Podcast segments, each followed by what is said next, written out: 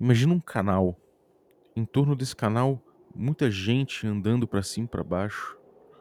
Muita gente carregando frutos do mar, carregando mercadorias, carregando barcos, pedaços de barco também, instrumentos. Isso tudo em meio a pequenas vielas e ruelas que são formadas por construções precárias, que sejam armazéns, que sejam depósitos, que sejam pequenas lojas, pequenas lojas de ofício.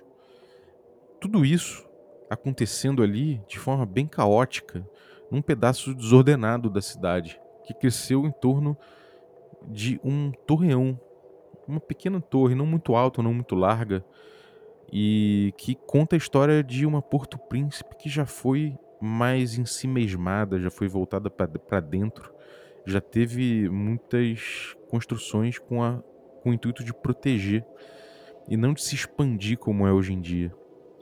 Invadindo essa torre, a gente vê um grupo de aventureiros. Não foi difícil arrebentar a porta, mas eles entrando naquele local, eles veem que essa torre está meio abandonada já, estava servindo de armazém provavelmente, porque tem algumas caixas, algumas sacas jogadas, mas com muita teia de aranha, abandonado. E logo uma voz começa a caçoar e rir deles, bem alto. Olhando pelo ambiente, naquele local escuro, eles conseguem perceber uma boca na parede. Uma boca na parede, rindo deles. Isso foi suficiente em outras horas, em outras épocas, para espantar alguns curiosos, mas esse grupo não, esse grupo continuou. Eles estavam atrás de um ancião que bradava um cajado lá em cima, nessa torre, enquanto um dragão desafiava um barco voador, trazendo terror para Porto Príncipe, a esse pedaço da cidade. O grupo sobe uma escada em caracol correndo, o ladrão à frente. De repente ele topa com esse mago que já ouvia a presença do grupo. O mago fala algumas palavras secretas, baradando um cajado na direção do ladrão. Mas o ladrão pula também como um gato, como um, gato, como um felino na direção desse mago e acerta a coxa dele com a faca, enquanto uma magia de teia é feita e toma conta do ambiente. Podia ter pego ele, mas não pegou, ele foi rápido. Aparentemente, o grupo ficou preso lá atrás, porque a gente não vê mais, mais ninguém aparecendo a teia parece que teve uma função limitada, porque agora o velho tá com problemas. Ele tenta fazer mais um feitiço no ladrão, mas o feitiço não pega, não funciona. O ladrão, como vários ladrões, são abençoados da desafortuna, que às vezes ajuda os ousados. E ele consegue desferir mais golpes nesse velho até que ele apaga. Ele vai botar a mão no ombro do velho para ver se ele morreu, mas o velho estava fingindo. Ele tenta fazer mais um feitiço e mais uma vez não funciona. Fortuna sorri.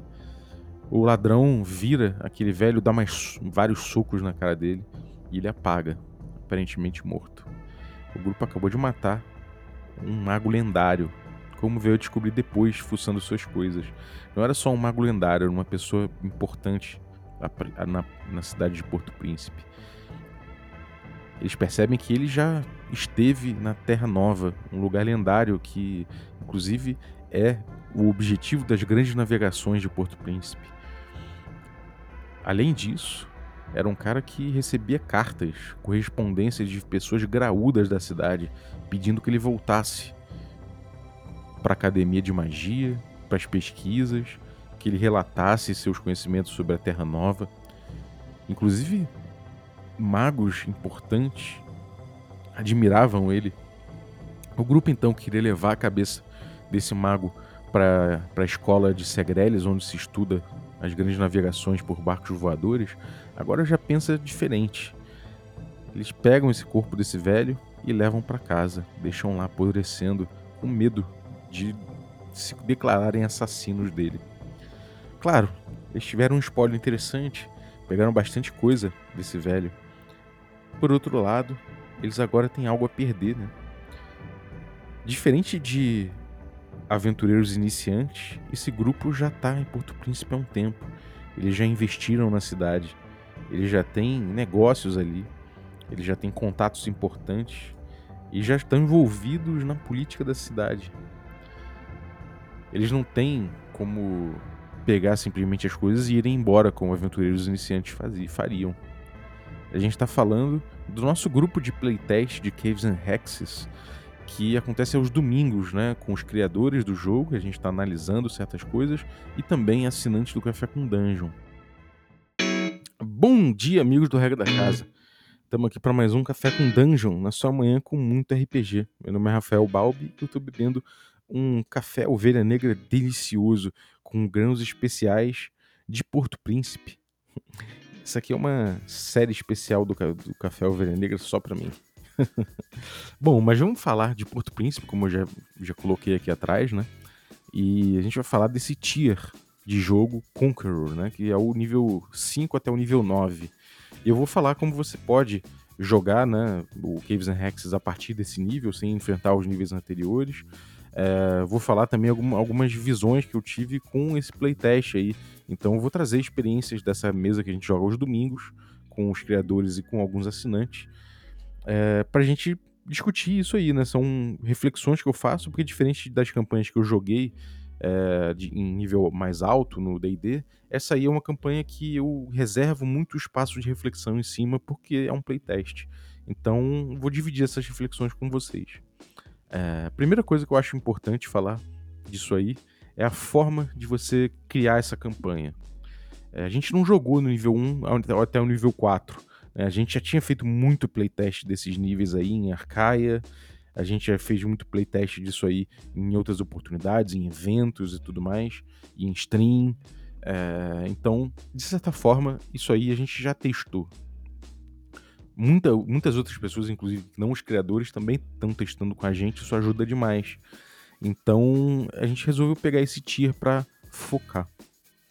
O que, que, foi que a gente fez, né? Primeiro, a gente, a gente percebeu que os personagens já iam ter história, né? Já iam ter certas histórias ali. E que histórias são essas? As histórias que eles viveram para conseguir o status que eles têm hoje em dia, a experiência deles. Se a gente tem aí um anão, por exemplo, no nível, no nível 5, isso quer dizer que ele tem 17 mil de XP. A gente estipulou que todo mundo ia ter 20 mil de XP.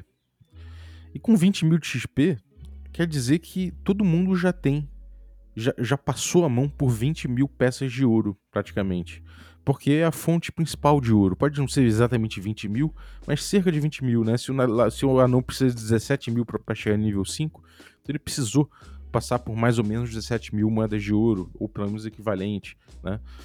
Então, resolvi dar metade desse ouro para as pessoas, né? Ou a outra metade eles teriam gasto, e perguntar para cada personagem uma aventura em que eles teriam conseguido ouro. E fui anotando qual foi a aventura que cada jogador sugeriu. Depois eu dei três itens mágicos para cada um. Eu achei relevante, achei, achei é, plausível que cada um tivesse três itens mágicos. Claro, o intuito não é liberar nenhum item mágico ultra poderoso ou ultra secreto, mas também não, no intuito não é emperrar a vida deles. Se eles trouxerem um item maneiro, que pode até ser poderoso, você pode trabalhar isso narrativamente de uma forma interessante. Né? Mas principalmente não é o, o item em si, é a história que o item traz, como o jogador conseguiu aquilo, quem perdeu esse item, quem deixou esse item para trás, quem ficou sem isso aqui, né? De que tumba que saiu, quem será que tem interesse nesse item? Esse tipo de coisa é muito importante, porque teria sido jogado isso, teria, teriam sido ganchos que teriam surgido naturalmente na obtenção desses itens, né?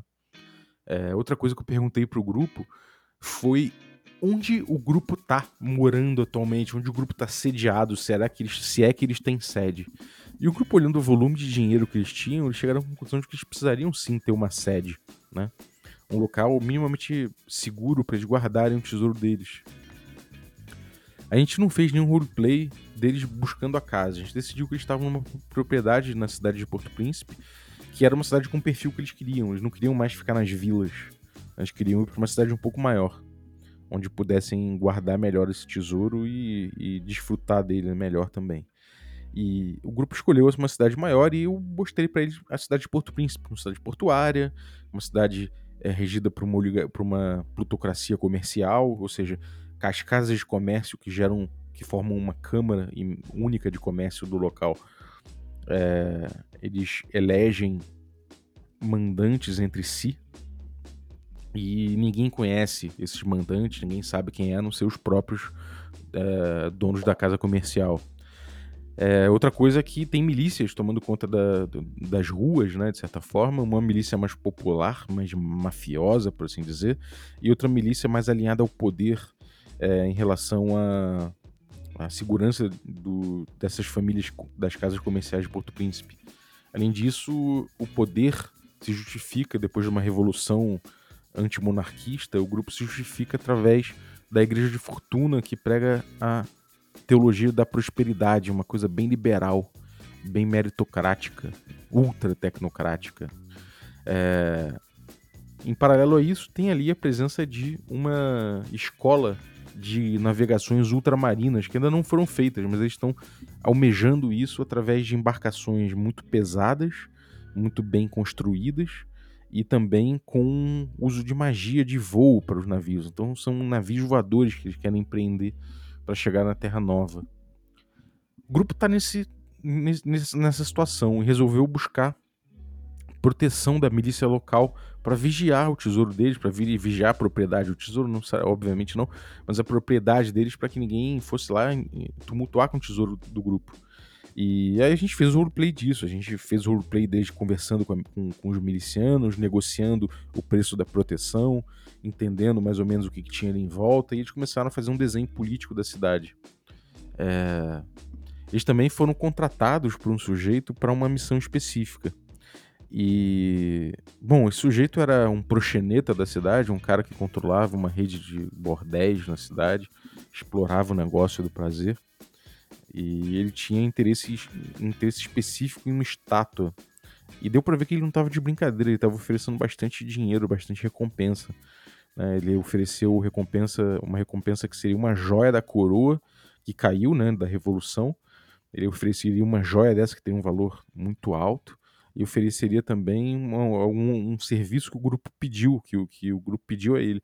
O grupo queria a cabeça de alguém do triunvirato da plutocracia que toma conta da cidade. E ele falou: muito bem, para mim também é interessante isso, porque é, também almejo isso. O serviço vai ser feito. Foi uma coisa muito doida, porque eu vi que não é mais aquela coisa de falar: olha, tem uma oportunidade numa, numas cavernas próximas, e se vocês voltarem com, com um determinado item, podem ficar com, com o resto do tesouro e eu ainda pago alguma coisa. Não é bem assim. Né? O grupo ele já está ele, ele já tem mais coisas a perder, ele já pensa mais que tipo de, de aventura que eles vão topar. E o grupo também já não topa qualquer coisa, né? Mas tudo bem, o grupo e já não pede qualquer é, recompensa, qualquer recompensa não, não serve pro grupo. Beleza, o grupo já então resolveu se meter na política da cidade, resolveu tomar a cidade para si em algum momento, né? É, fazendo essa aliança com esse cara também, fazendo esse acordo. Então o grupo foi até a floresta, enfrentou uma hidra, que inclusive viu que estava é, que estava é, levando a naufrágio algumas barcas com produtos que vinham, que vinham do norte. É, o grupo foi lá e resgatou a estátua que o sujeito queria. Era uma estátua de uma deusa da luxúria, uma, a deusa, a deusa Shara. E acabou levando de volta essa, essa estátua para o sujeito. Quando chegou lá, o sujeito estava procurado pela, pelo poder local. Estava dado como clandestino, como foragido, né? O grupo ficou sem contato com ele, ele voltou e ofereceu ao grupo uma barganha. Ele falou: Olha, não tem como resgatar o meu tesouro agora para pagar vocês. Se vocês me derem a estátua agora, eu consigo resolver essa situação e pagar vocês. O grupo resolve entender por quê, qual era o problema dessa estátua, o que, que essa estátua, como é que essa estátua permitiria isso. E o cara explica que essa estátua ele permite ele invadir sonhos de certas pessoas e at através desses sonhos gerar desejos nelas, desejos irresistíveis de natureza amorosa e sexual. Afinal de contas, Shara é uma deusa da luxúria e ele controlando isso com sua rede de de, enfim, sua rede de prazeres, ele conseguiria influenciar e realizar o serviço que ele tinha combinado. E dito e feito, depois de algumas interações, o grupo deixou ele usar a estátua ali dentro do contexto da casa deles, para ele não fugir nem nada.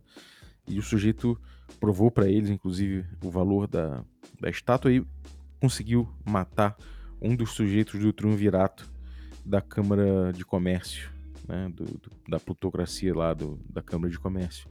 O grupo resolveu se infiltrar na Câmara de Comércio então para entender esse vácuo de poder e como é que ele poderia reagir, como é que ele poderia agir para tomar conta desse vácuo. É, para entrar na casa de comércio, o grupo acabou sondando primeiro no, no, no próprio comércio ali em torno, percebeu que é, o arroz que estava sendo prometido em vários contratos secou, sumiu, vários contratos de determinada família comercial não estavam sendo honrados. Isso começou a fazer elevar o preço do, do arroz e levou gente, um monte de gente a começar a importar, a, pedir, a fazer pedidos de importação de, de arroz. É, o grupo acabou investigando e descobrindo que essa família aí que toma conta do arroz acabou era, era a família que tinha um representante no triunvirato plutocrático da cidade. É, resolveram investir então nas câmaras de comércio da cidade para mostrar que são figuras importantes do local. E eles já tinham dinheiro suficiente para isso, então eles botaram dinheiro ali com, com a casa de, de mercadorias ali do, do. Uma das casas de comércio, né? Que tomava conta de, de custódia de dinheiro, de, letra, de carta de câmbio e de letras de comércio e tudo mais. Então eles resolveram botar muito dinheiro com esses caras e acabaram investindo em grandes navegações ali para virarem figurões, patronos da, da escola de, Segre, de Segreles e das, é, das investigações ultramarinas. E aí, com isso, eles conseguiram entrar na casa de comércio por conta do prestígio que ganharam. Então, nisso aí, eles já gastaram dinheiro pra caramba. É, lá dentro da casa de comércio, eles começaram a entender quem ia quem quem estava é, qual família que estava ruim né Esse, essa família que tinha perdido um membro lá e como é que ia acontecer essa sucessão eles inclusive conseguiram se meter num evento onde aconteceria essa cerimônia né? é claro que ele, eles junto com outras pessoas que não eram das famílias das casas comerciais saíram no momento da escolha mas a investigação do ladrão do grupo ali com uma magia de invisibilidade ele entrou e conseguiu dois nomes desse triunvirato no terceiro nome eles não conseguiram de quem seria o próximo, né? Porque é, aparentemente não tinha sido escolhido ainda, ia ser escolhido naquela noite. Mas só de saber dos dois outros, já para eles, já, pro grupo já foi suficiente. Eles resolveram não saber o terceiro, nem ficar para investigar o terceiro, porque é, era risco demais, de fato. É, beleza, o grupo saiu. É, teve gente que tentou contratar o grupo também para é, dando mais dinheiro até do que, a própria, do que a própria oferta de mercado na cabeça do Elvis o Proxeneta. Então o grupo percebeu que o cara estava é, sendo procurado e que sabiam que eles conheciam o sujeito.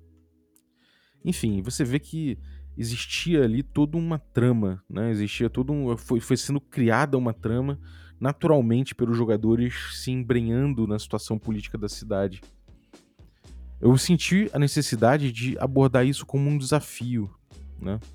É... E o que, que, era esse desafio?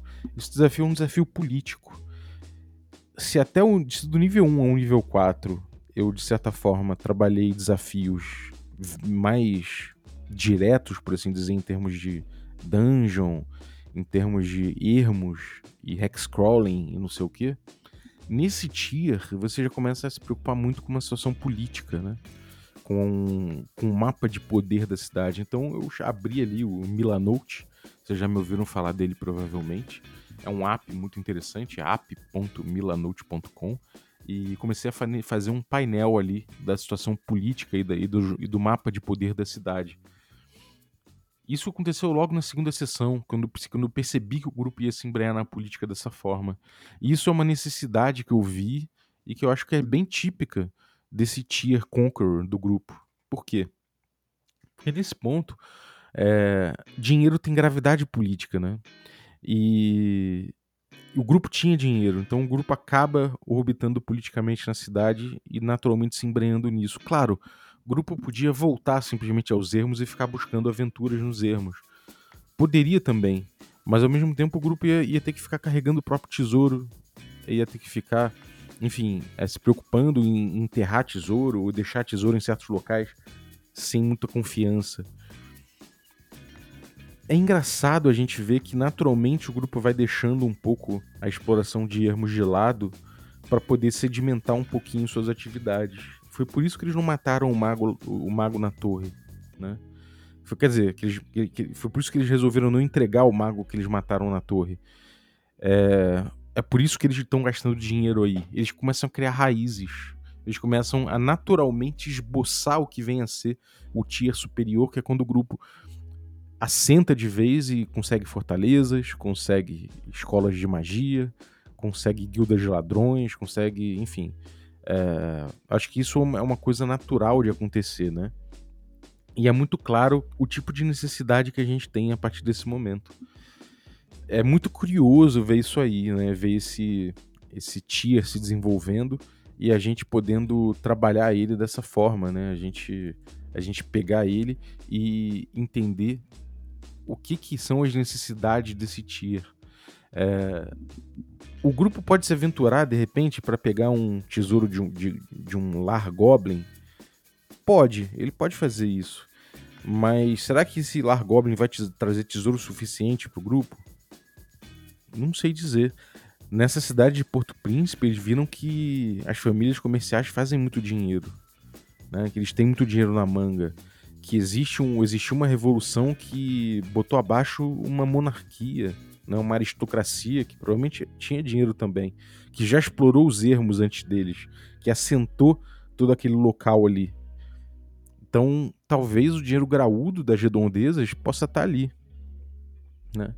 É, é engraçado ver também que o grupo ativamente começa a buscar os plots, não os plots vir, virem até eles.